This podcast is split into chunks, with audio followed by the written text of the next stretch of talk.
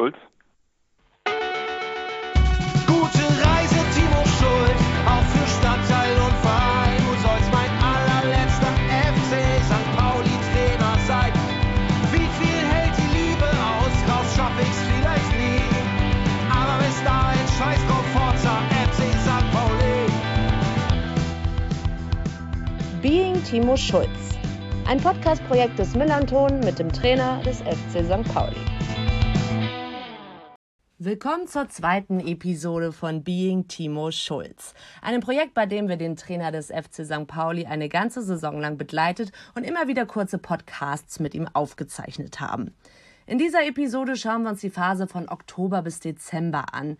Ihr, ihr, werdet in den Gesprächen und in den Live-Mitschnitten vieles hören und wir wollen euch jetzt auch gar nicht die Vorfreude auf diese Episode nehmen, aber ihr wisst ja sicher selbst, wie es sportlich beim FC St. Pauli in der Zeit zum Ende des Jahres 2020 so lief. Während also die erste Episode von Being Timo Schulz mit der Verteidigung der Stadtmeisterschaft endete, starten wir in die zweite Episode mit einem ziemlich herben Rückschlag.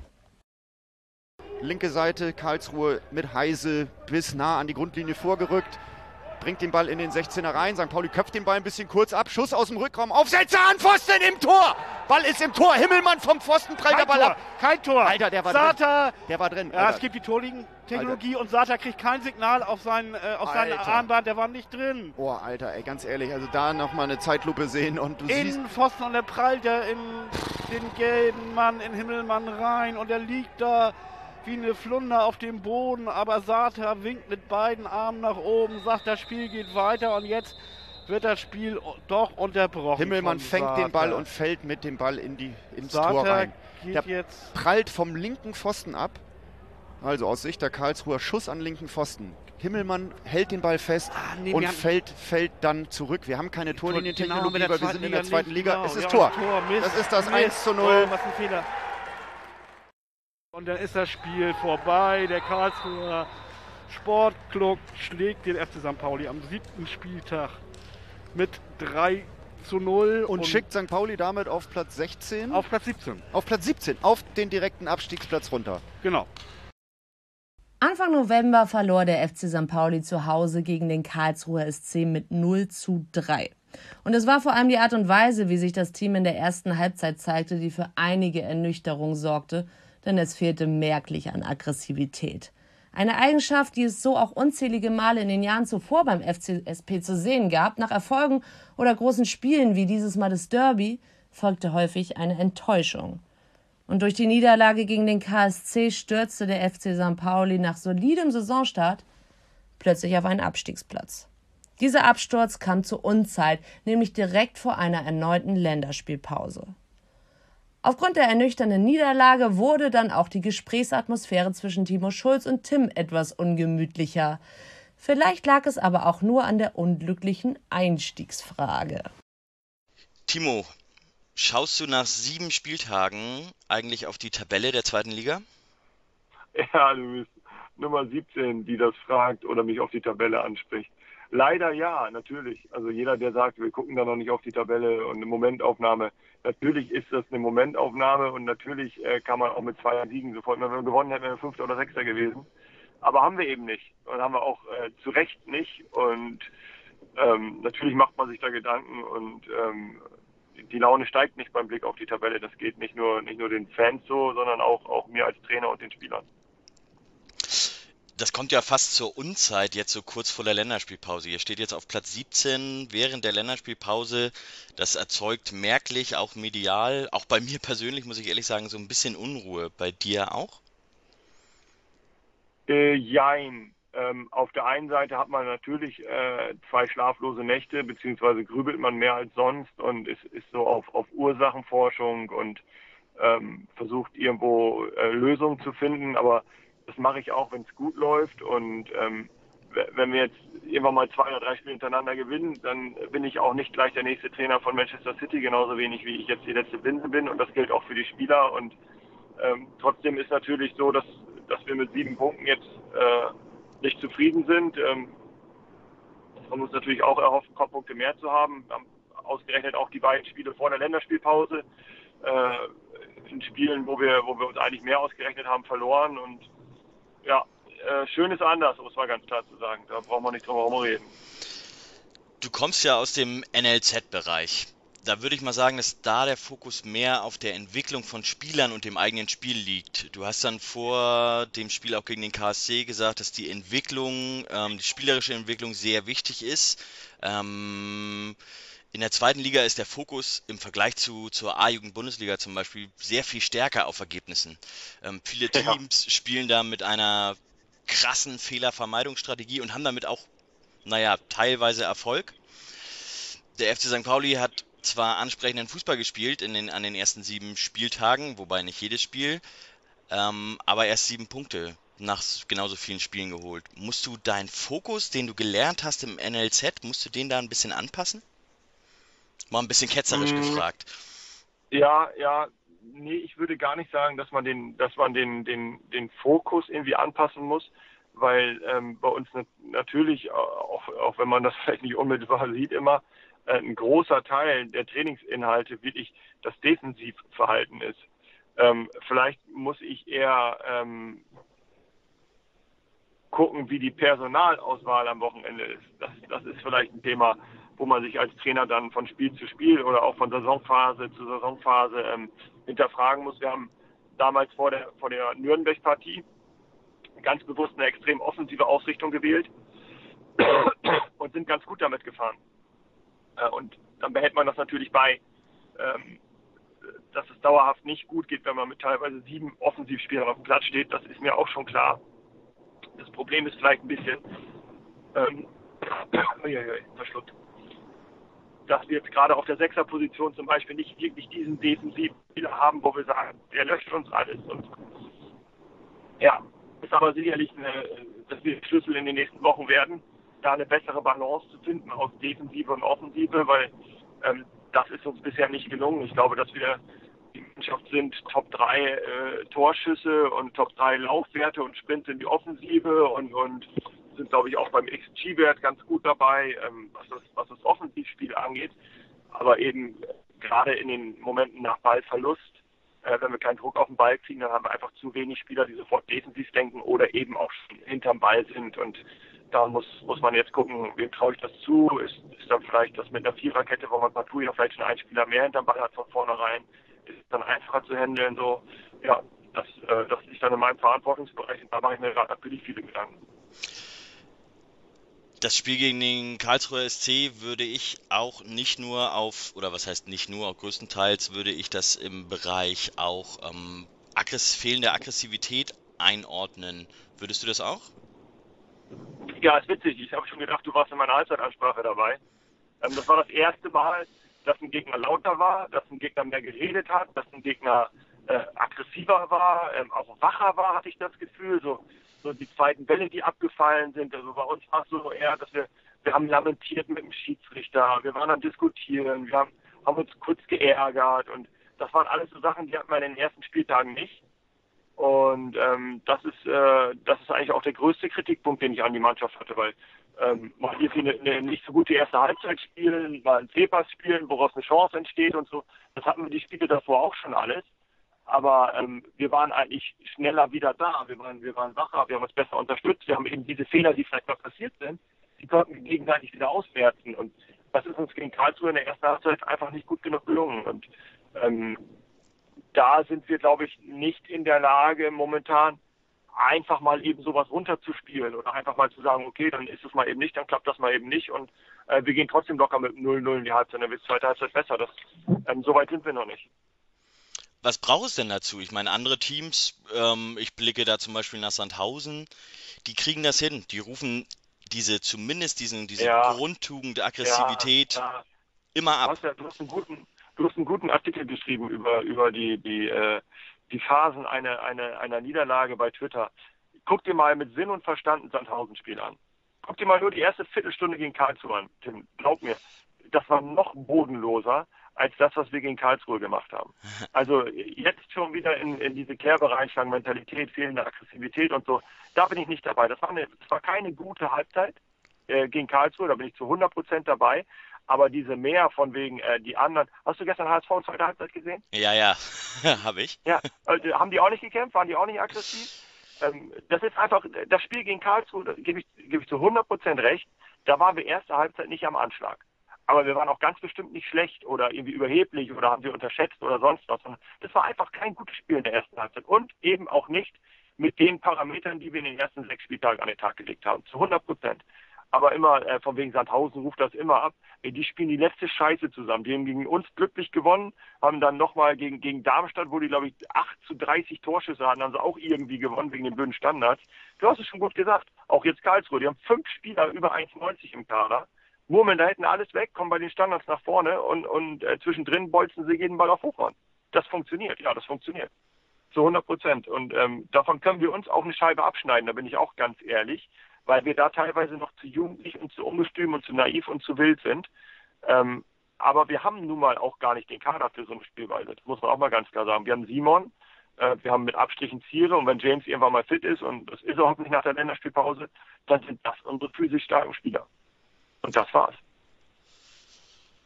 Ja, das, äh, also ich meinte auch gar nicht, dass, ähm, dass Sandhausen super Fußball spielen würde. Ich würde Sandhausen zum Beispiel nee, nee. gerade in diese in, in, in, die Reihe der Fehlervermeidungsstrategie-Teams ja, ja. Ein, auch, einordnen. Auch die haben nicht jedes Mal Schaum vom Mund. Auch die haben nicht jedes Mal Schaum vom Mund. Wie gesagt, guckt ihr nur mal äh, Karlsruhe an oder ganz viele andere Spiele.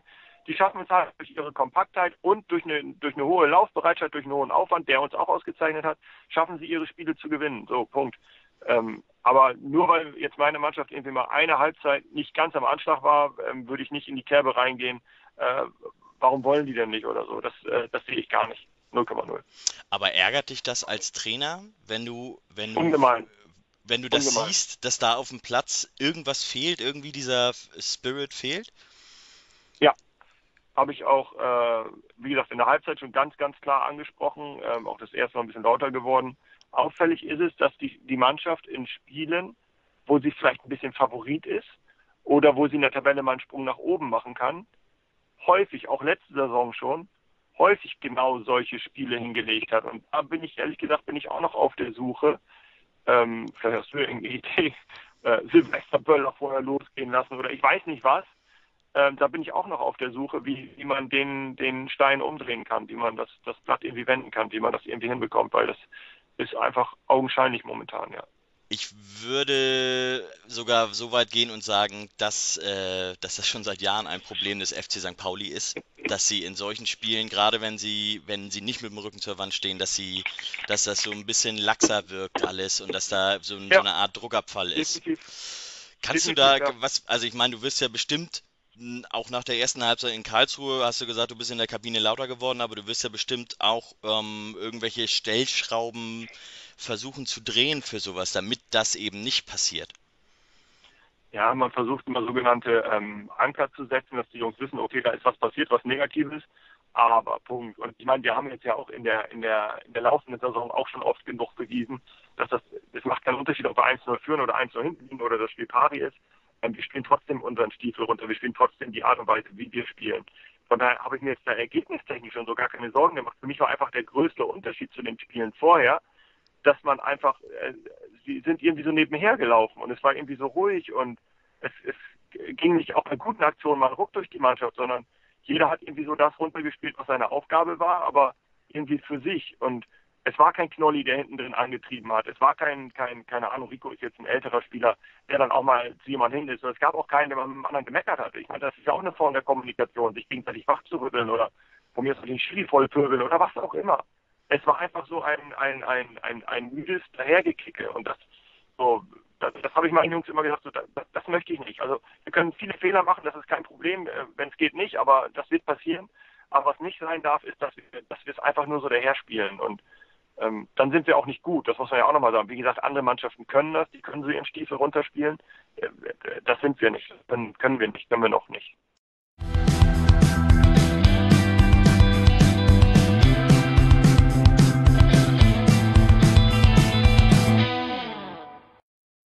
Ähm, Moment mal. Was hat Timo Schulz da vorgeschlagen? Silvester Böller vor dem Spiel losgehen lassen, um das Team zu motivieren? 16 Spiele später beim Derby-Heimspiel ist ja genau das passiert. Rund um das Millern-Tor stieg alles, was knistert, knattert und knallt in die Höhe. Ein wahres Gewitter gab es vor dem Anpfiff. Er schien seine Wirkung nicht verfehlt zu haben. Vorerst bleiben wir aber im tristen November und dort stand das Auswärtsspiel in Paderborn an. Nach gutem Beginn verschoss Rodrigo Salazar in der 21. Minute einen Elfmeter. Und besser machte es Paderborns Dennis Rebeni, der in der 28. Minute zwar auch den Elfmeter verschoss, den Nachschuss aber zur Paderborner Führung versenkte. In der Folge verlor der FC St. Pauli vollkommen den Faden und nur die schwache Paderborner Chancenverwertung führte dazu, dass es am Ende nur 0 zu 2 aus Sicht des FCSP stand. Der FC St. Pauli blieb damit weiter im Tabellenkeller stecken.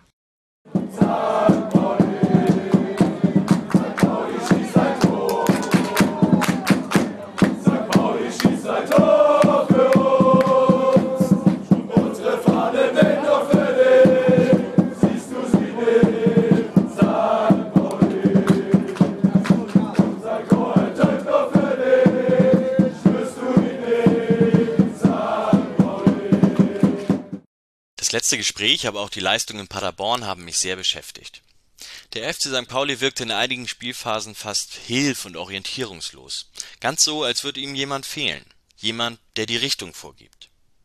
Das führte dann dazu, dass nach dem Paderborn-Spiel beim Millanton und Tage später beim Abendblatt je ein Artikel mit dem identischen Titel veröffentlicht wurde. Fehlen dem FC St. Pauli die Führungsspieler? Nach den zuvor gezeigten Leistungen drängte sich diese Frage einfach auf. Und so wollte ich dieses Thema noch einmal in Ruhe mit Timo Schulz besprechen.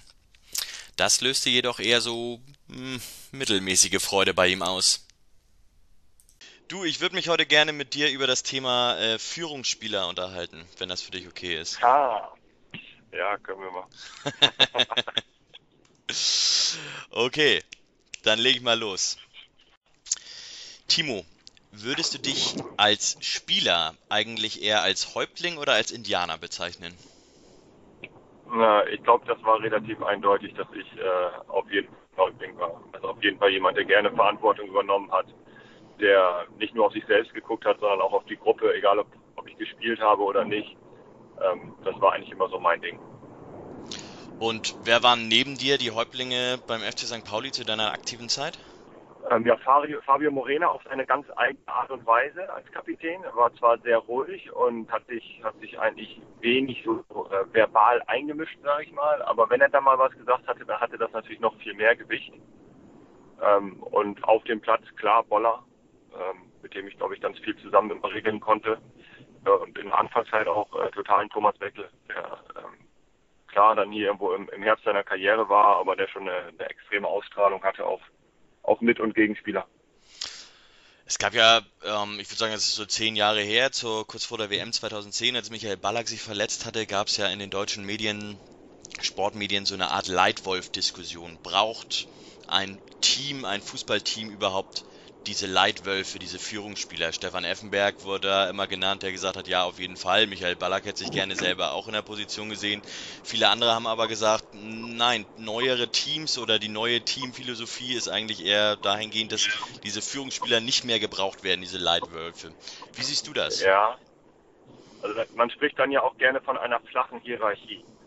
Und ähm, ich bin da komplett dabei. Es hat sich eben alles ein bisschen gewandelt. Also früher warst du als alter Spieler automatisch ein Führungsspieler. Und als junger Spieler musstest du die Klappe halten und die Bälle tragen und konntest froh sein, wenn du mal drei Minuten spielst. So dieser Wandel, der ist ja, der ist ja einfach da. Nicht erst seit heute, sondern seit zehn Jahren. Ähm, ich finde, dass äh, ein Spruch, ich weiß nicht mehr, wer den gebracht hat, ähm, äh, der bringt das ganz gut auf den Punkt, wenn man über, über Führungsspieler und dann die dementsprechende Mentalität und sowas spricht. Ähm, was ist denn überhaupt Mentalität? Und er hat genannt, äh, Mesut Özil, das ist mittlerweile ein absolut rotes Tuch, aber ähm, das fand ich total geil. Der hat gesagt, für ihn ist Mesut Özil der Führungsspieler schlechthin. Und habe ihn natürlich alle angehört und gesagt, was soll das denn jetzt? Ich meine, der kümmert sich nichts um nichts und, und äh, wenn er sich um was kümmert, dann um die falschen Sachen. Hat er gesagt, ja, aber auf dem Platz, wenn allen der Arsch auf den Grundeis geht, dann will Mesut Özil den Ball haben. Und zwar immer und egal wo. Und ich glaube, das ist auch eine Art der Führungsstärke nicht, nicht um eine Gruppe zu führen oder um, um verbal voranzugehen, aber um einer Mannschaft zum Beispiel auf Platz Sicherheit zu geben. Also ich glaube, Stefan Effenberg hat das auch mal zu seinen Mitspielern gesagt. Wenn ihr nicht wisst, wohin mit dem Ball, dann spielt ihn zu mir. Wenn ich den Fehler mache, ist okay. Ich kann das ab. Sollen sie auf mich eintreffen. Und ich finde, das ist, ist schon cool, wenn, wenn jeder Spieler in der Mannschaft einfach seine Aufgabe hat. Der eine ist vielleicht nur für zum Schnacken da und der andere dann eben für, für die Tore und, und der dritte dann für die Zweikämpfe oder für die Kopfbälle und der vierte aber eben dann für den Moment, wo du als Mannschaft vielleicht ein Problem hast und äh, jemanden brauchst. So beim Basketball heißt es dann äh, Go-To-Guy. Ja, interessant. Die Diskussion um Führungsspieler sind ja für den Kader des FC St. Pauli nicht neu. Dieses Thema ist ja seit Jahren schon ähm, präsent um den FC St. Pauli herum. Deswegen ganz direkt die Frage, fehlt aktuell im Kader des FC St. Pauli jemand, der solche Rollen auf und neben dem Platz übernehmen kann? Ja, solche Diskussionen poppen ja vor allem dann auf, wenn man sportlich nicht erfolgreich ist. Also ich sag mal so, bis zum HSV-Spiel hatten wir super Führungsspieler und jetzt haben wir zweimal verloren und jetzt sind die alle doof und nicht mehr gut genug und bringen sich auch nicht ein. Also ich kann jetzt nur in, in, in, in den letzten drei Monaten sozusagen denken, seitdem ich mit den Jungs arbeite.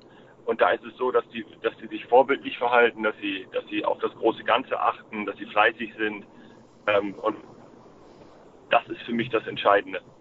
Was wir nicht von der Hand weisen können, das, das ist klar und da, da, da verschließe ich die Augen auch nicht von. Ähm, es ist einfach keiner wirklich uneingeschränkter Stammspieler. Und wir gewinnen die Spiele halt nicht. Und natürlich fängt man dann nicht beim 21-Jährigen an. Das ist doch normal. Sondern dann schaut man, wer steht mehr in der Verantwortung. Und das ist dann als erstes der Trainer.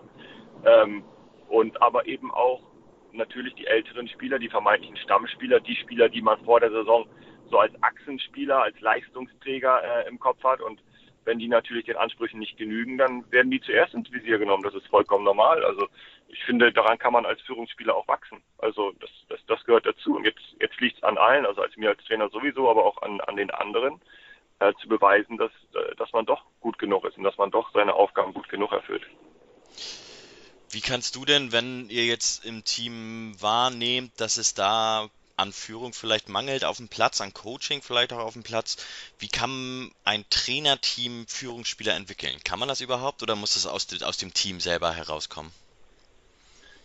Ja, äh, vorgestern habe ich einen furchtbaren Begriff gehört das muss organisch wachsen. Äh, ich glaube, der Friedrich von Hertha BC Berlin hat das gesagt, von wegen, wenn Führungsspieler gehen, und das war ja von uns auch ein Ansatz, wir haben ja auch einige ältere Spieler abgegeben, Spieler, die schon sehr lange dabei waren, sehr hohes Standing hatten, ähm, dann muss auch eben eine neue Führungsstruktur sich erstmal bilden. Ähm, das ist bei uns tatsächlich nicht der Fall. Es ist einfach so, dass die Spieler, die am längsten da sind und am ältesten sind, automatisch oben in der Hierarchie sind. Ob das jetzt gut ist oder schlecht ist, das kann ich dir wahrscheinlich in zwei oder drei Monaten sagen. Aber es ist nun mal so. Und ähm, ich bin auch partout überhaupt nicht unzufrieden mit den Jungs. Also Knolli verhält sich top, auch wenn er mal nicht spielt, äh, ist er komplett im, im, im Sinne der Sache. Ähm, Robin Himmelmann bringt sich ein und die dann alle da sind. Aber es ist nun mal einfach so, dass äh, diese fünf Spieler aufgrund von Verletzungen oder auch vielleicht aufgrund der, der, der letzten Saison momentan auch viel mit sich selber zu tun haben. Das das, ähm, das kann man nicht von der Hand weisen. Und du sagst, ja gut, das muss natürlich ein bisschen aus sich selber herausstehen, aber kannst du eine oder könnt ihr als Trainerteam eine Arbeitsatmosphäre schaffen, in der sich solche Spieler besser entwickeln können? Ich frage das ganz bewusst, weil von außen betrachtet letzte Saison unter Jos Lukai ganz stark der Eindruck entsteht, dass das eher so ein, so ein, so ein giftiges Umfeld war in, oder ein toxisches Umfeld für die Entwicklung von Führungsspielern. Ähm, und frage mich, inwiefern ihr da vielleicht den Ansatz wählt, dass sich auch solche Spieler zu so etwas entwickeln können. Wenn, wenn du nachher nochmal wieder in die Hände klatscht und die offizielle Aufnahme beendet ist, dann sage ich dir da gerne was zu. äh, nein, äh, jetzt ganz ehrlich, ähm, wenn ich Führungsspieler sein will und wenn ich eine Mannschaft führen möchte und wenn ich vorwärts gehen will, dann muss mir das einfach scheißegal sein, wer Trainer ist. Und ob der jetzt gerade nett zu mir ist oder nicht. Oder ob wir gerade drei Spiele gewonnen haben oder zweimal unentschieden gespielt haben. Ob ich gut gespielt habe oder ob ich schlecht gespielt habe. Führungsspieler bin ich ja einzig und allein durch mein Verhalten. Im Idealfall auch auf dem Platz und auch mit Leistung auf dem Platz. Aber brauchst du nicht glauben, ich meine, du hast mich auch jahrelang spielen sehen dass ich jedes Mal toll gespielt habe und alle meine Mitspieler gesagt haben, uh, Schulle ist der Beste und dem rennen wir hinterher. Überhaupt nicht. Aber ich war der Erste beim Training, ich war der Letzte beim Training. Ich habe jedes Training Gas gegeben. Ich habe nie angefangen, rumzumosern oder nach Ausreden zu suchen. Das, das, das, dann bin ich kein Führungsspieler. Dann bin ich einer von, von, von zig und dann soll ich, dann muss ich halt auch anderen hinterherrennen. Und dann kann ich mich nicht irgendwo anders hinstellen und sagen, ich nehme Verantwortung und ich will und ich mache. Und ähm, diese Typen allgemein, vielleicht nicht nur bei in der Mannschaft, diese Typen allgemein, äh, die, die sterben aus, ja. Und das hat viele Gründe.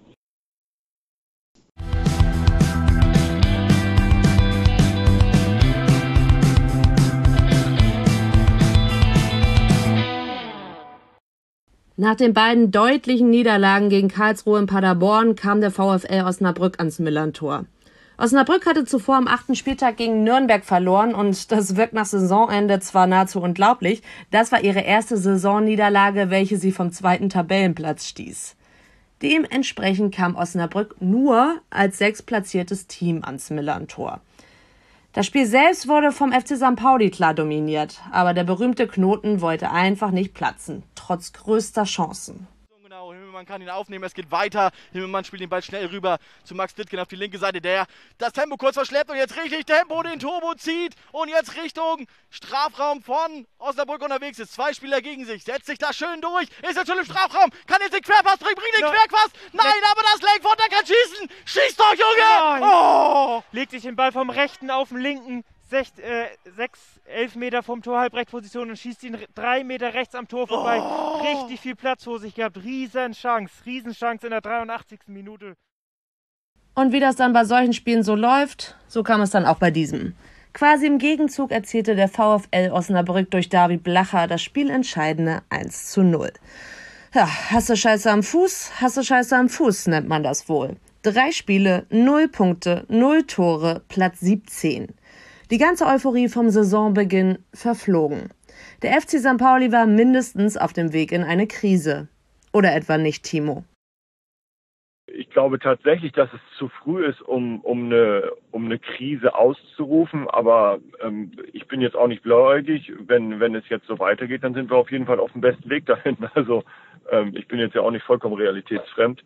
Ähm, auf der anderen Seite, was bringt es mir hier, ähm, das, das Armageddon oder die Krise auszurufen, ähm, wenn ich wenn ich nicht wirklich ähm, einen Anpack sehe, kurzfristig da irgendwie groß was zu ändern. Also ähm, ist schon so, dass, dass bei uns natürlich alle Alarmglocken an sind und dass wir wissen, was, was die Uhr geschlagen hat. Ähm, auf der anderen Seite bin ich aber auch immer ganz gut damit gefahren und das habe ich auch von Michael Fronzek und so gelernt, ähm, gerade in solchen Situationen die Ruhe zu bewahren und einfach auch das Vertrauen den Jungs zu geben und das Vertrauen auszustrahlen, ähm, dass wir das alles geregelt bekommen. Wie ist eigentlich dein persönlicher Umgang mit Niederlagen? Hast du da drei Tage schlechte Laune? Kannst du nicht schlafen? Oh, das, ist- das, das ist, eine, ist eine fiese Frage. Zum Glück hat mir die noch kein Journalist gestellt. Ähm, ich habe da tatsächlich auch dran zu knabbern, natürlich. Also ähm, man bereitet die Jungs vor, man, man gibt die ganze Woche Gas und dann am Wochenende ähm, schafft man es dann aus unterschiedlichen Gründen nicht, irgendwie die drei Punkte einzuholen und dafür arbeiten wir ja nun mal auch die ganze Woche. Dann ist es irgendwie noch ein oder zweimal okay. Ähm, wenn man dann jetzt aber sieht, äh, Tabellenstand, Punktestand und äh, ja, dass man einfach nicht irgendwie die Ernte einfährt, dann belastet einen sowas natürlich. Klar, alles andere wäre auch gelogen. Ich glaube, das geht jedem Trainer so. Und was ist, was ist dein Ventil? Mm, äh, Erstmal zwei, zwei Nächte schlecht schlafen. ähm, Ablenkung mit der Familie tatsächlich auch. Ähm, aber vor allem, äh, äh, und das ist mein größtes Ventil, ist die Analyse. Also wirklich zu gucken, was haben wir gut gemacht, was haben wir schlecht gemacht. Ähm, weil wir jetzt gerade auch in den Spielen, die wir nicht gewonnen haben, und das ist auch das, was mich wirklich positiv stimmt. Und deswegen weigere ich mich auch noch ein bisschen davon, von einer Krise zu sprechen. Wir haben gegen Paderborn eine super erste Halbzeit hingelegt. Wir haben gegen Osnabrück, glaube ich, 90 Minuten das Spiel bestimmt. Ähm, und das zeigt mir einfach, dass, ähm, dass wir das können und dass nur Kleinigkeiten fehlen. Aber ähm, die müssen wir halt schnellstens ändern. Also das, äh, das ist klar. Es ist ja nun nicht das erste Mal, dass du als Trainer auch mal Spiele verloren hast. Ich wollte gern mal wissen, ich habe hier als Frage stehen, was ist deine größte Niederlage gewesen als Trainer? Und ich würde selber versuchen, eine Antwort sogar darauf zu geben. Ähm, war das damals gegen Wolfsburg in der U19 in der Saison 18, 19? Oder was würdest du als Ja. größte Niederlage einschätzen? Da, da brauche ich wirklich nicht lange nachdenken. Das war mit Abstand äh, die schlimmste Niederlage, die ich als Trainer habe einstecken müssen. Und, und äh, da schließt sich der Kreis zur Frage vorher, aus dieser Niederlage ziehe ich zum Beispiel jetzt in solchen Situationen sehr, sehr viel Kraft, weil ich mich dann einfach an, an die damalige Situation zurückerinnere und da ähm, wie die wie die ein zwei drei Wochen danach waren, die waren echt schwierig, die waren zäh, die waren die waren von so einer riesigen äh, ja wie soll ich das sagen riesigen Traurigkeit irgendwie und und, und, und Misserfolg äh, Gefühl waren die einfach da getrübt und da habe ich mir dann einfach, das wird mir nie wieder passieren. Also man kann verlieren und man kann auch mal ein, zwei Tage trauern, traurig sein, böse sein, wütend sein, äh, aber dann muss der Blick nach vorne gerichtet werden, weil alles andere macht gar keinen Sinn. Und ähm, die Niederlage damals in Wolfsburg, die hängt mir tatsächlich heute noch irgendwo nach.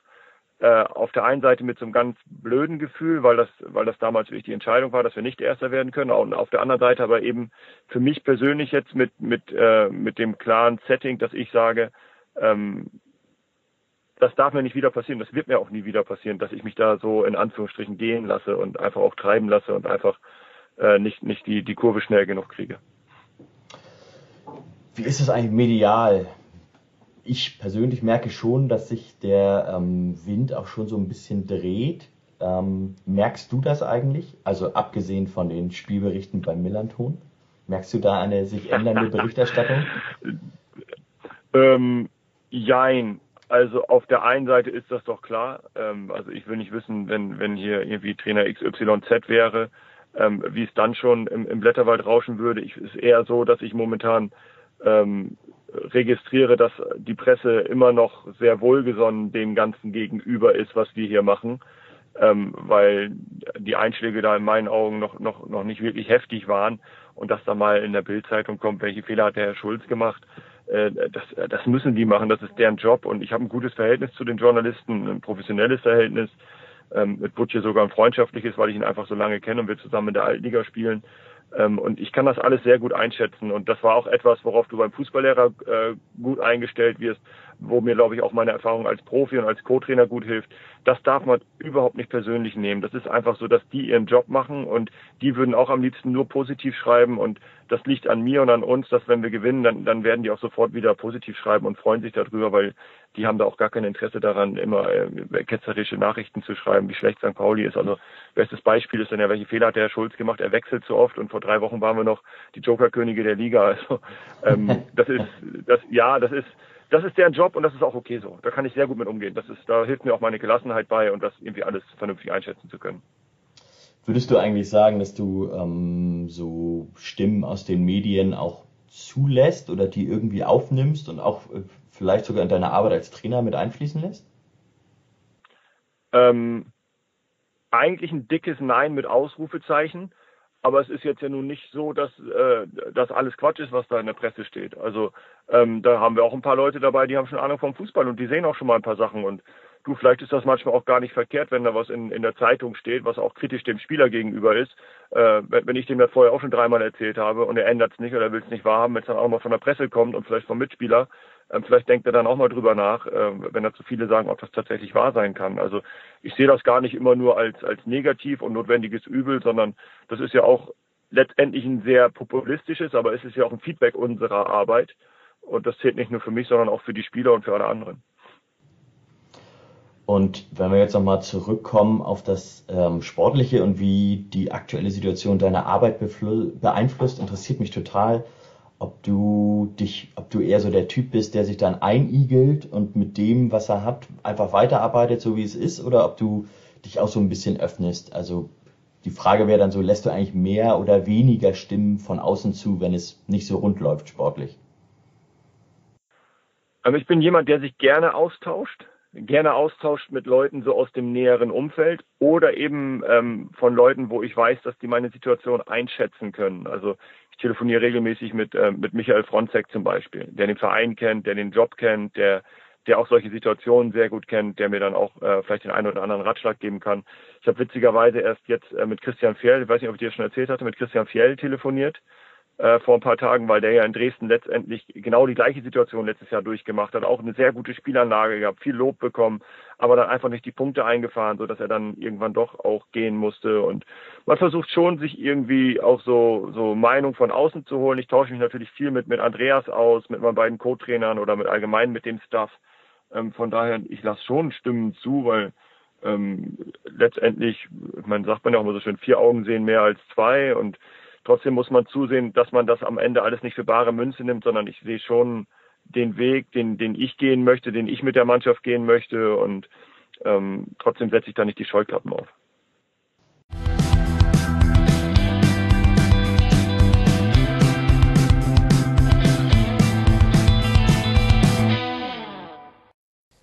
Zwar war es für Timo Schulz nach dem Osnabrück-Spiel noch zu früh, um von einer Krise zu sprechen.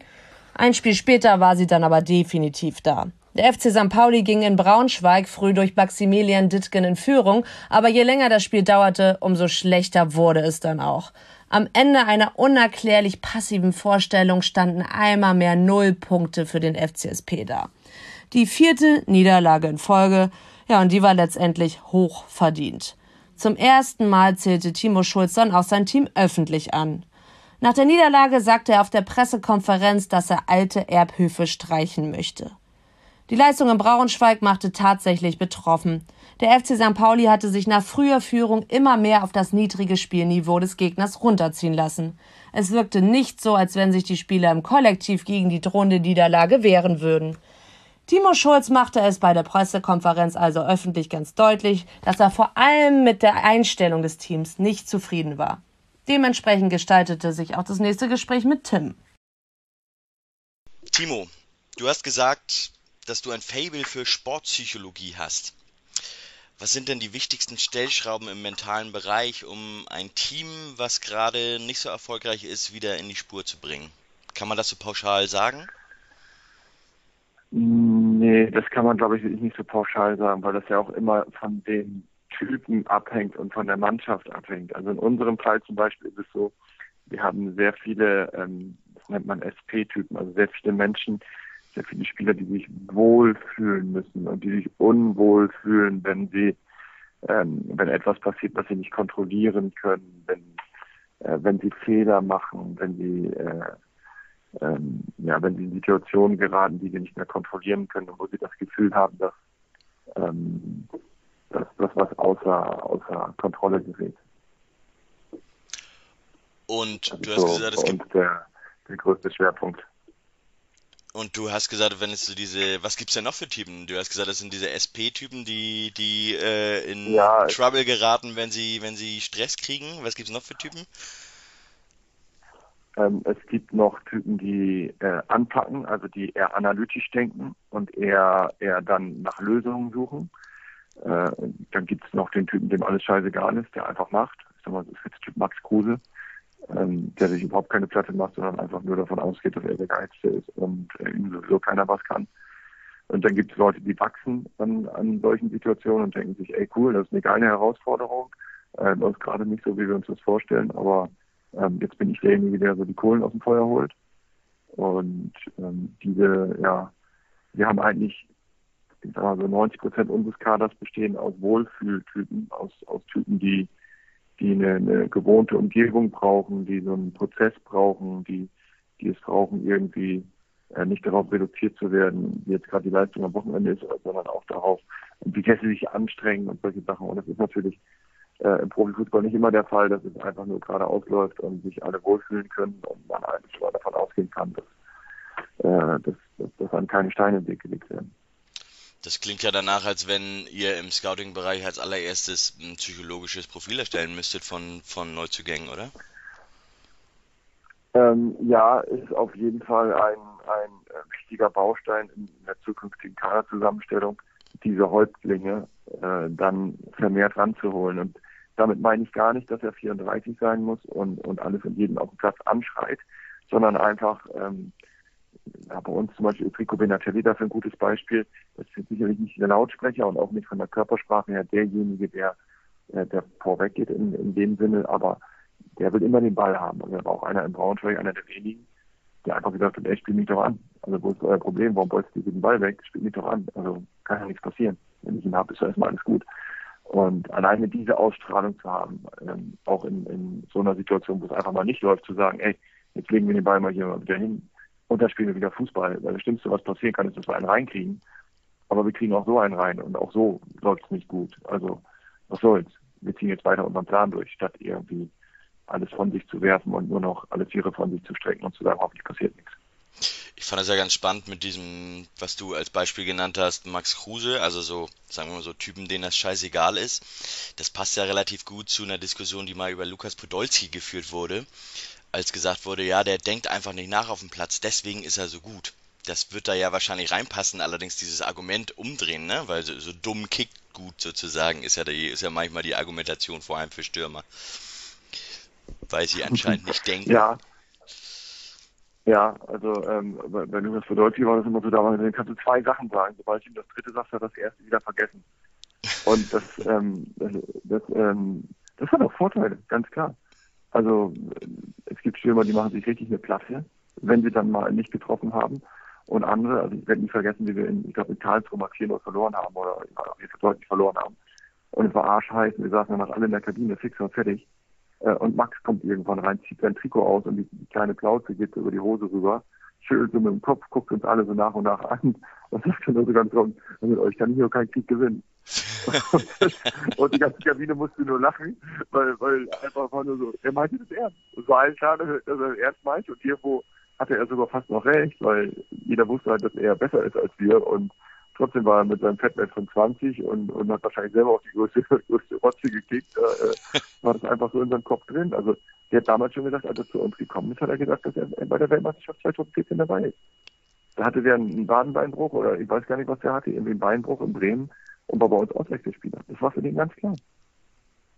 Und dieses, dieses Mindset, ähm, das ist natürlich, äh, auf den ersten Blick ist das teilweise echt befremdlich, aber auf dem Platz hilft dir das. Da kannst du jetzt auch nicht elf von haben, da drehst du auch durch. Aber ich hätte mir niemals den Ball in der 88. bei 0-0 geschnappt und auf 20 Metern draufgeschossen. Und Max macht das halt seit 15 Jahren. Oder ein Dennis Naki oder ein Evers oder ein Hennings. Alle, wie sie da sind. Das sind einfach andere Typen. Und ähm, davon fehlen uns definitiv welche, aber das ist ja immer, das ist ja nicht erst das Problem seit drei, Jahr, äh, seit drei Monaten, sondern eigentlich seit drei bis fünf Jahren. Dass der Kern und vor allem der, der, der Führungskreis dieser Mannschaft eben aus genau diesen Typen besteht. Würdest du das dann auch tatsächlich als, als eines der Kernprobleme aktuell bezeichnen? Oder ist das Kernproblem einfach, dass ja. ihr Spiele nicht gewonnen habt, die ihr hättet gewinnen sollen? Ja, das, das eine bedingt ja das andere. Also da sind wir beim Huhn und beim Ei. Wir hätten diese Spiele, diese 2-2-Spiele, vielleicht hätten wir davon auch eins verloren und, und, und zwei gewonnen, wenn eben das anders wäre. Und vielleicht würden wir auch nicht wieder jetzt in diese Negativkurve kommen, wenn das anders wäre. Und das ist etwas, das müssen wir schleunigst aufbrechen. Das hätten wir wahrscheinlich im, im Sommer noch krasser machen müssen. Ähm, aber dann müssen wir da halt jetzt dran. Also so geht's nicht weiter. Ja, so wirst du auch kein, so wird es nicht vorwärts gehen, das muss man mal ganz klar sagen. Nach dem Spiel in Braunschweig war zum ersten Mal von dir so eine richtige Enttäuschung auch zu hören, die du auch deutlich zur, zur Sprache gebracht hast auf der, auf der Pressekonferenz, aber auch noch danach. Ähm, hast du jetzt oder hast du jetzt im Laufe der, der Zeit jetzt auch schon deine Ansprache an das Team geändert? Durch die aktuelle Serie auch? Nein, also ich sag mal so, in, in der Sache sind wir eigentlich immer sehr direkt und sehr, sehr klar gewesen. Also wenn, wenn es irgendwo nicht reicht, dann reicht es halt irgendwo nicht. Aber es war bisher eigentlich immer auch damit verbunden, zu, zu sehen, ähm, wie, wie schaffen wir es äh, auf einer Motivationsebene, auf einer inhaltlichen Ebene, auf einer persönlichen Ebene, da immer noch sehr, sehr, sehr, sehr soft und sehr, sehr, sehr miteinander und füreinander zu bleiben. Ne? Also da war, war, wurde nie jemand mal wirklich vor versammelter Truppe angezählt, sondern dann gab es mal vor vier Augen und so. Und jetzt am Sonntag haben tatsächlich dann das erste Mal eineinhalb Stunden auch Tacheles geredet, auch mal, auch mal in einer anderen Tonlage. Ähm, weil die Jungs, äh, und der Inhalt war eigentlich der gleiche, nur mal in einer schärferen Tonlage. Die Jungs müssen sich halt auch selber helfen. Also bei allem, was wir vorbereiten können und Sportpsychologe und Mentaltrainer und, und Physios und Krafttrainer zwei und hier und da. Am Ende auf dem Platz sind sie da selber für verantwortlich und müssen sie selber Lösungen finden. Und das schaffen sie nicht im Training und das schaffen sie nicht im Spiel. Und das ist auch nicht das erste Mal, dass wir das, das ansprechen. Ich, weiß, ich habe es auch schon drei oder viermal sogar in der Presse angesprochen. Das ist einfach alles viel zu lieb und viel zu, zu soft ist, viel zu seriösen Fußball. Mit das war Bezirksliga-Niveau. Die haben einfach nur jeden Ball blind nach vorne getüllt. Nichts anderes die sind über den Ball gestolpert. Und wir schaffen es nicht, bei unserer Linie zu bleiben, weiter Fußball zu spielen, sondern wir donnern eigentlich mit jeder Minute, sondern wir mehr in deren, äh, in deren Niveau, in deren Richtung. Und das können wir nicht. Wenn wir so Fußball spielen wollen, dann, dann, dann werden wir jedes Spiel verlieren. Das können wir nicht. Und ähm, das ist etwas, das müssen die Jungs ändern, jeder für sich und sie auch als Truppe. Aber wie ich schon gesagt habe, das haben, haben sie die letzten fünf Jahre nicht hinbekommen. Und das werden sie in der, in der jetzigen Konstellation auch dieses Jahr wahrscheinlich nicht hinbekommen.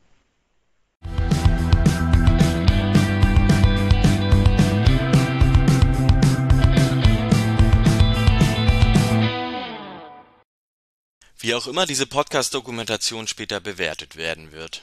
Es dürfte niemand behaupten, dass Timo Schulz nicht offen und ehrlich auf meine Fragen geantwortet hat. Und das, obwohl die Situation beschissener nicht sein könnte. Wir hatten ja zu Beginn des Projekts ein bisschen gehofft, dass die Saison in etwa so verlaufen würde, wie sie letztlich verlaufen ist. Mit einer Phase, in der die Ergebnisse mal nicht stimmen, in der es auch mal ein bisschen Gegenwind gibt. Denn wir wollten gerne eine Art Tiefpunkt mitnehmen, herausfinden, wie Timo Schulz mit Niederlagen umgeht, welche Zweifel er da eventuell hat, ob er sich auch Gedanken zu seiner Person macht. Dass es aber so tief gehen würde, das war natürlich nicht vorgesehen. Mal zwei, drei schlechte Spiele, okay, aber es war nicht geplant, dass der FC St. Pauli insgesamt 13 Spiele in Serie nicht gewinnen würde. Die Niederlage in Braunschweig stellte so etwas wie die Talsohle dieser Serie dar. Entsprechend hatte sich die Grundstimmung der Gespräche stark verändert. Wäre ja auch verwunderlich, wenn Timo Schulz inmitten der sportlichen Krise allerbeste Laune an den Tag gelegt hätte. Klar, er erzählte auch weiterhin Stories aus der Kabine, aber die Lockerheit, die fehlte irgendwie. So komisch das jetzt auch klingen mag und so mies die Qualität der Tonspur auch ist, für mich persönlich sind die Antworten von Timo Schulz in der Aufnahme, die wir gerade gehört haben, inhaltlich wohl das Beste, was ich in der gesamten Zeit mit ihm aufgenommen habe.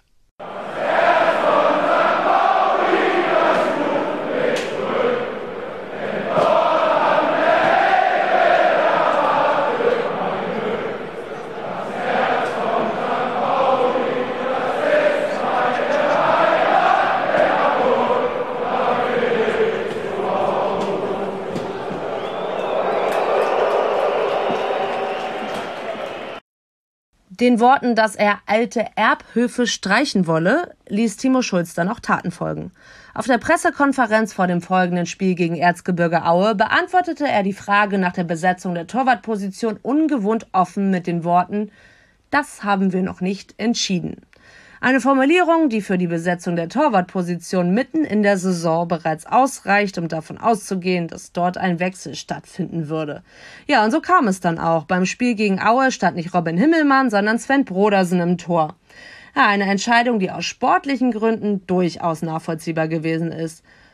Robin Himmelmann war laut verschiedenster Statistiken einer der schwächsten Torhüter der zweiten Liga in dieser Saison. Ja, und auch nicht ansatzweise so stark wie noch in den Vorjahren. Die Diskussion um die Personalie fand schließlich im Januar ihren Höhepunkt und wurde dann natürlich auch entsprechend mit Timo Schulz besprochen. Jetzt in dieser zweiten Episode bleiben wir aber erstmal beim Tagesgeschäft.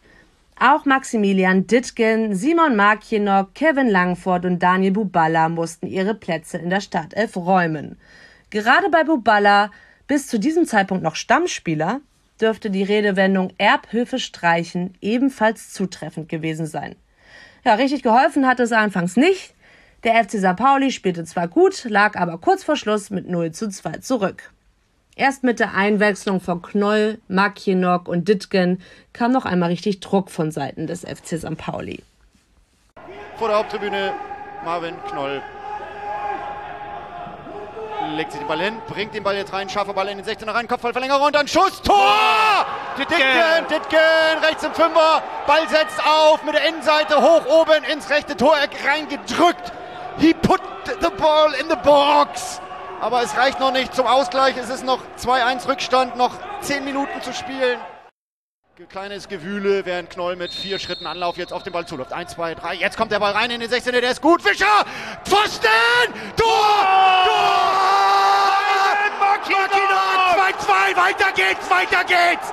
Noch eine Bude. Put the ball in the box right He put the ball in the box. He put the ball in the box. He put the ball in the box. One more. Nachschuss Mackinock, nachdem der Ball wieder vom rechten Pfosten in Mitte zurückgeprallt ist, haut er den dann rein. Mann!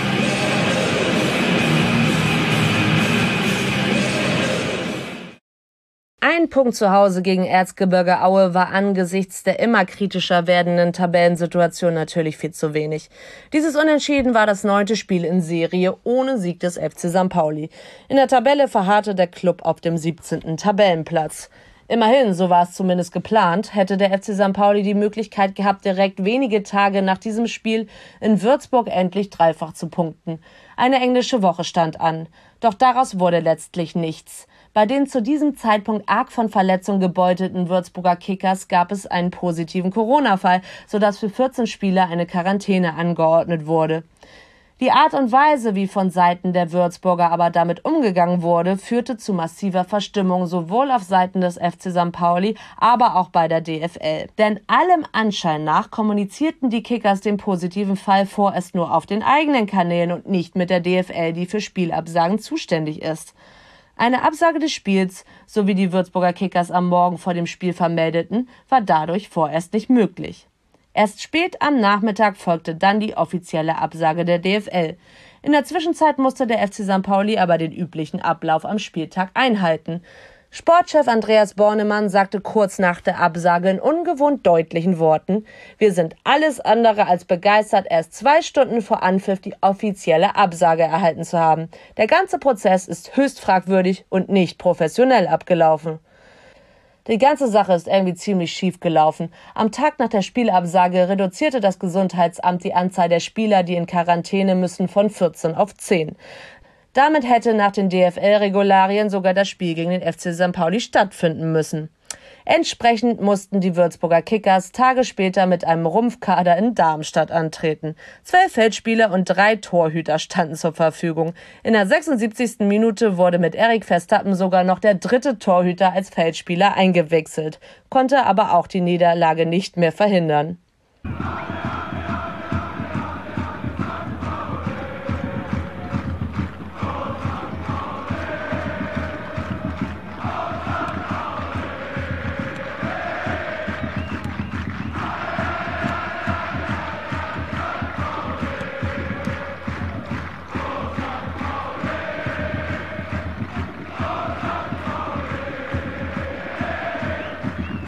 Die ungewollt spielfreien Tage unter der Woche für den FC St. Pauli konnten also aufgrund der Reise und dem langen Aufenthalt bis zur endgültigen Absage nur bedingt zum Trainieren genutzt werden. Eine Woche nach dem Spiel zu Hause gegen Aue kam Fortuna Düsseldorf ans Millantor.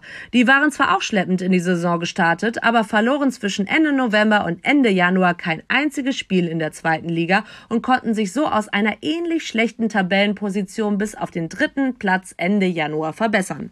Am Millantor zeigte die Fortuna dann, was sie in dieser Phase so stark machte. Mit der gnadenlosen Effektivität in der Offensive und einer kompakten Defensive konnte der FC St. Pauli schlicht nicht mithalten. Gerade die Effektivität in der Offensive ging dem FCSP in dieser Phase der Saison komplett ab. Das zeigte auch dieses letzte Spiel des Jahres einmal mehr. Am Ende war die 0 zu 3 Niederlage wohl etwas zu hoch, aber passte sehr gut ins Bild und zur Stimmung, die rund um den FC St. Pauli entstanden ist. In der Jahrestabelle 2020 der zweiten Liga liegt der FC St. Pauli auf dem letzten Platz. Nur fünf Siege konnten 2020 gefeiert werden. Vier davon in der Rückrunde der letzten Saison. Von den zwölf Spielen der Saison 2021 konnte der FC St. Pauli nur ein einziges gewinnen. Höchste Zeit also, die Gründe dafür zu suchen. Timo, zwölf Spiele, acht Punkte ist sicher nicht das, was du dir zu Beginn der Saison vorgenommen hast. Ähm, dabei würde ich sagen, dass in der Offensive ist nicht die Anzahl an Torchancen, sondern die Chancenverwertung ein Problem.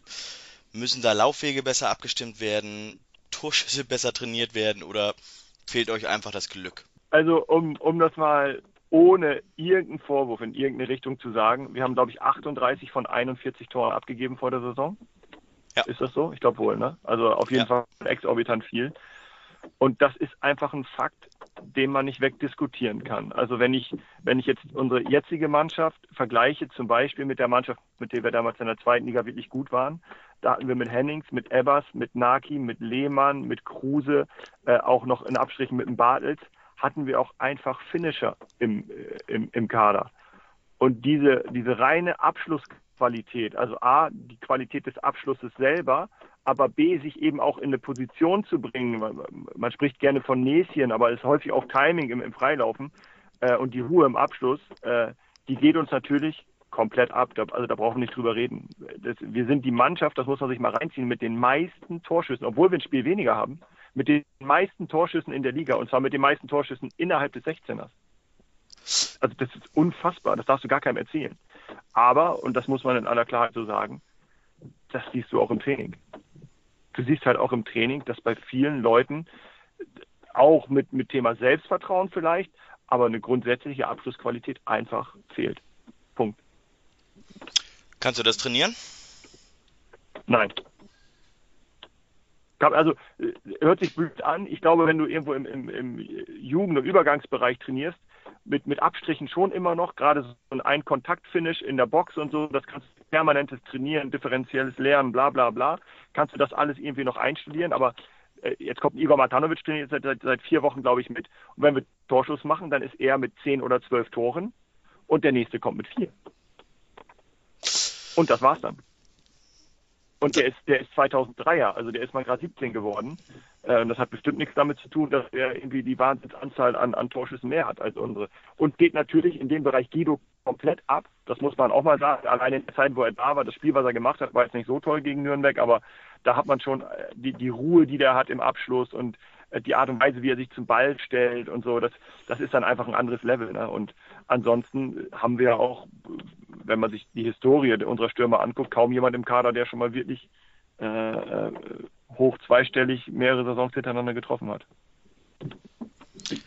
Kommen wir zur zweiten Baustelle. Du forderst von deinen Defensivspielern immer ein flaches Aufbauspiel oder zumindest häufig in einigen der zwölf Spielen hast du das oder in vielen der zwölf Spielen hast du das forciert.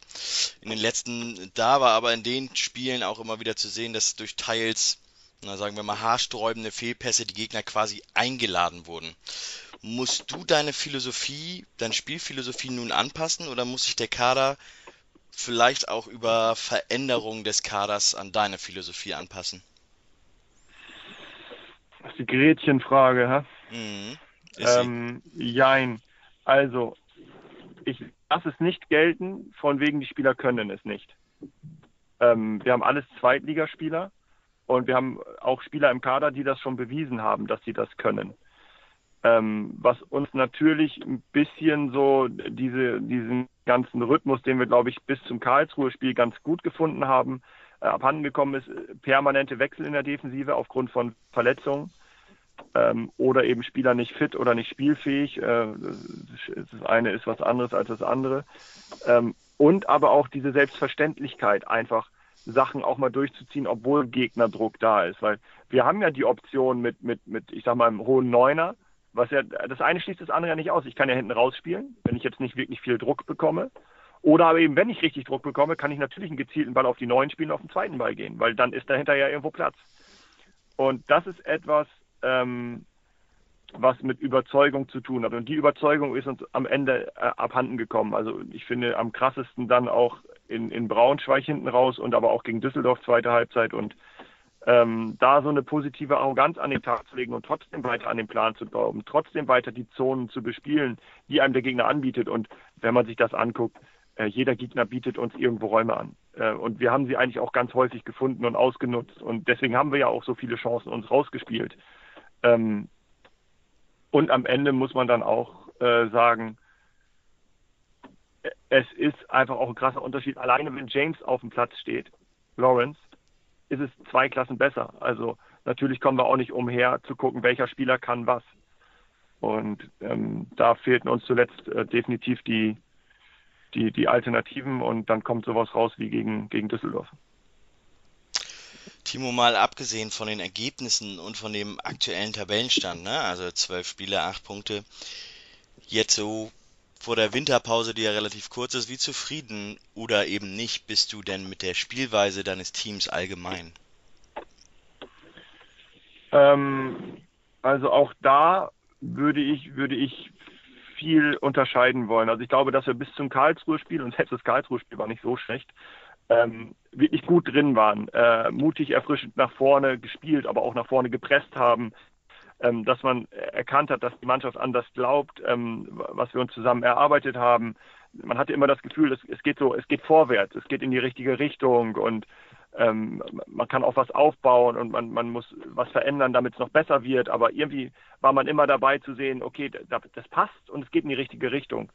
Und mit dem Karlsruhe-Spiel und mit den vielleicht 10, 15 Prozent weniger Selbstvertrauen und mit, mit einer Länderspielpause hatte man irgendwie das Gefühl, oh, jetzt, jetzt äh, sind einige doch angeknackst und jetzt muss man erstmal wieder gucken, wo holt man sich die Sicherheit und das Vertrauen her. Und das ist ein, ein Modus, in der die Mannschaft letztes Jahr oder die letzten Jahre schon nicht wirklich performen konnte. Und ähm, da müssen wir kritisch sein. Da haben wir bis jetzt das Ruder nicht rumreißen können. Also wir hatten immer mal wieder gute Spiele und gute Phasen danach, aber im Grunde genommen ist uns so diese Unbeschwertheit und dieses Frische, das, wir, das uns nach vorne ausgezeichnet hat, ist uns, ähm, ist uns verloren gegangen. Und ähm, äh, da haben wir so ein bisschen, habe ich das Gefühl, so ein bisschen unseren Weg verlassen und so ein bisschen versucht zu improvisieren, Kompromisse zu finden. Und ähm, da, da fehlen uns dann auch leider so die Typen vielleicht auch auf dem Platz, die dann einfach auch mal Sachen selber regeln, weil es kann nicht immer ein Matchplan aufgehen. Es kann nicht immer der Raum zu 100 Prozent bespielt werden, den man sich vorher vornimmt. Und trotzdem und gerade da, ähm, gerade da äh, ist dann eben auch mal auf dem Platz gefragt, eine Lösung zu finden. Und ja, da haben wir momentan in den letzten Spielen leider mehr, mehr, mehr stagniert oder vielleicht so Rücktritte gemacht, als dass wir, äh, als dass wir das wirklich weiterentwickeln konnten. Und wie ist es mit dir persönlich? Du hast gesagt, ähm, du hast ein sehr schönes Wort Kompromisse finden oder die, den, den Terminus Kompromisse finden angesprochen. Wie hast, hast du das seit dem Sommer erlebt oder was hast du für dich? Du bist ja nun im, im Herrenbereich noch ein relativ junger Trainer. Ähm, was hast du für dich gelernt seitdem? Mm, also erstmal im, im Bereich Mannschaft Führung, Taktik und so ist das alles kein Unterschied. Und äh, auch durch meine Zeit als Co-Trainer und als, selber als Spieler, also da konnte mich jetzt nichts wirklich überraschen oder nicht wirklich, äh, äh, wirklich verwundern mit Sachen, mit denen ich vorher nicht gerechnet hätte. Also was ich unterschätzt habe, das sage ich ganz klar, ähm, ist am Anfang die Physis. Also die Jungs waren komplett nicht fit, bis auf die Neuzugänge. Das gibt einem natürlich auch schon zu denken, wie das sein kann. Äh, und was ich noch mehr unterschätzt habe, ist ähm, die Zusammensetzung des Kaders, vor allem was die Mentalität angeht. Also wirklich die Spieler drin zu haben, wo du weißt, die stehen, die stehen auch in schwierigen Zeiten, in schwierigen Phasen, auf und neben dem Platz. Ähm, da habe ich vielleicht einige Spieler überschätzt. Das muss man, muss man ehrlich, ehrlich zugeben. Ähm, und das ist auch der größte Punkt, wo wir nachjustieren müssen jetzt im Winter. Und wo wir dann auf der anderen Seite, und das ist auch etwas, was mir Hoffnung gibt, eben durch dieses Nachjustieren und durch Anpassen vielleicht relativ schnell große Schritte machen können. Das glaube ich auch, dass ihr das könnt. Also es ist auch mein, mein persönliches Empfinden, auch wenn ich natürlich äh, mir dir gegenüber äh, eine Prognose bzw. eine Expertise äh, gar nicht leisten möchte. Ähm, Timo, letzte Frage. Jetzt ist ja. Die Weihnachtsfrage? Ja, die Weihnachtsfrage, genau. 23. Dezember haben wir am Tag der Aufnahme. Wie waren eigentlich damals, als du Spieler warst beim FC St. Pauli, wie waren da eigentlich die Weihnachtsfeiern zu Regionalliga-Zeiten? Gibt es eine, eine Ü18-Ausgabe dieses Podcasts? ja, können, können wir gern machen. Äh, also, nein, überhaupt nichts Verbotenes. Ähm, in der Regel, und auch das ist ein Riesenunterschied zu heute, in der Regel von der Mannschaft selber organisiert. Ist einfach so, ähm, weil wir das auch wollten, weil wir da auch Bock zu hatten. Wir wollten das machen, wozu wir Lust haben. Haben dann den Verein gefragt, wie sieht es aus, können wir das machen, wo können wir es machen, welcher Rahmen, wollt ihr euch beteiligen oder nicht, ja, nein, bla bla bla, ist ja auch immer alles so ein bisschen, äh, bisschen Kostenfaktor. Und wir haben eigentlich immer irgendwo was gefunden, wo wir, also mindestens ein Brunch, weil wir dann vielleicht auch mal mit Frauen und Kindern was machen wollten. Und haben natürlich auch häufiger abends äh, mal richtig die Sau rausgelassen. Ne? Und da waren schon gute Sachen dabei. Also häufig haben dann Spieler äh, selbst was organisiert. Ich habe zum Beispiel äh, auch dann Gäste eingeladen, so bei, bei Corny aus dem Theater, äh, Theater Emil Wilnowski oder so, die dann Auftritt hatten. Dann haben Boller und und und äh, Paddy Borga haben ein cooles Quiz veranstaltet. Äh, also es war war schon echt cool und natürlich auch das ein oder andere Mal ausufernd aber eigentlich nie, nie so in, in, in, eine, in, eine, in, eine, in eine asoziale Schiene rein. Also haben es immer genossen, wirklich zusammen nochmal was zu machen. Und vor allem auch mit den Frauen und mit dem Staff und nochmal Geschenke besorgt oder ein Jahr kann ich mich noch erinnern, haben wir so ein, innerhalb der Mannschaft haben wir organisiert, dass wir so Weihnachtswichteln machen. Also jeder hat einen anderen Spieler gezogen oder, ein, äh, oder eben den Athletiktrainer oder ein Physio oder ein Zeugwart und da musste man sich gegenseitig äh, Geschenke schenken. Da weiß ich noch, ich glaube, Ebbe hat damals eine Patenschaft für, für einen Elefanten bekommen von äh, aus Hagenbecks Tierpark. Also, weil wir Ebbe, Ebbe war immer der Ebbe Fand. Also, wer spielt so schön und elegant, der Ebbe, Ebbe Fand. äh, da gab es ja dieses Ebbe Sandlied und Stecke Kaller hat mir zum Beispiel eine Holzkuh geschenkt, weil äh, René Schnitzler mal zu mir gesagt hat, du hast eine Technik wie eine Holzkuh. äh, und hat, hat dann diese Holzkuh, hat dann auch irgendwie eine 12 drauf gemalt und auf irgendwie so einer alten Bank vom, vom alten Millantor äh, auf so einer Sitzbank irgendwie noch angerichtet und so. Also das war schon, das wurde zelebriert früher und äh, jetzt muss man sagen, jetzt war es eigentlich so, dass alle äh, mit, mit Abpfiff des letzten Trainings so schnell wie möglich weggekommen sind. Aber die Zeiten sind natürlich auch jetzt mit Corona sind halt einfach anders.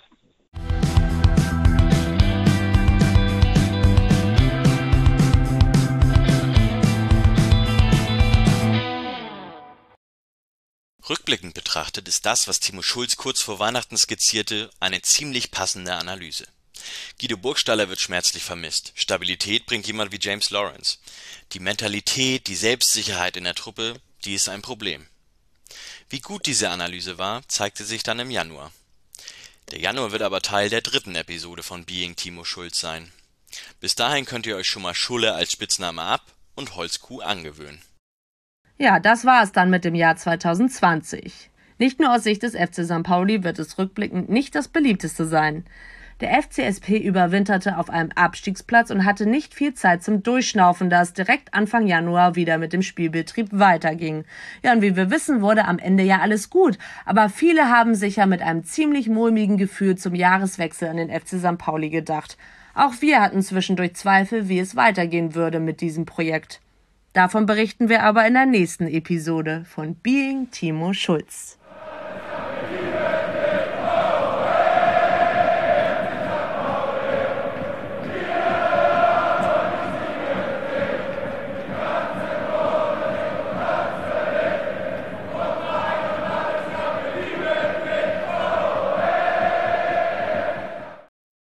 Diese Podcast-Dokumentation wäre nicht möglich gewesen, wenn der Millanton nicht von vielen Seiten tatkräftig unterstützt worden wäre.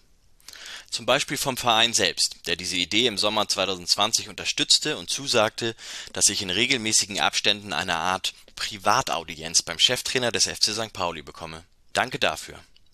Und natürlich ein riesiges Dankeschön an Timo Schulz selbst, der mir auch in dieser sportlich schwierigen Phase offen und ehrlich Rede und Antwort stand. Ich werde diese Privataudienzen vermissen, Timo. Der Titelsong vom Being Timo Schulz hat es hoffentlich bereits in all eure Playlists geschafft. Für dieses Projekt hat T.S. Uhlmann den Refrain des Liedes extra noch einmal eingespielt. Dafür ein riesiges Diddle Digger, lieber T.S.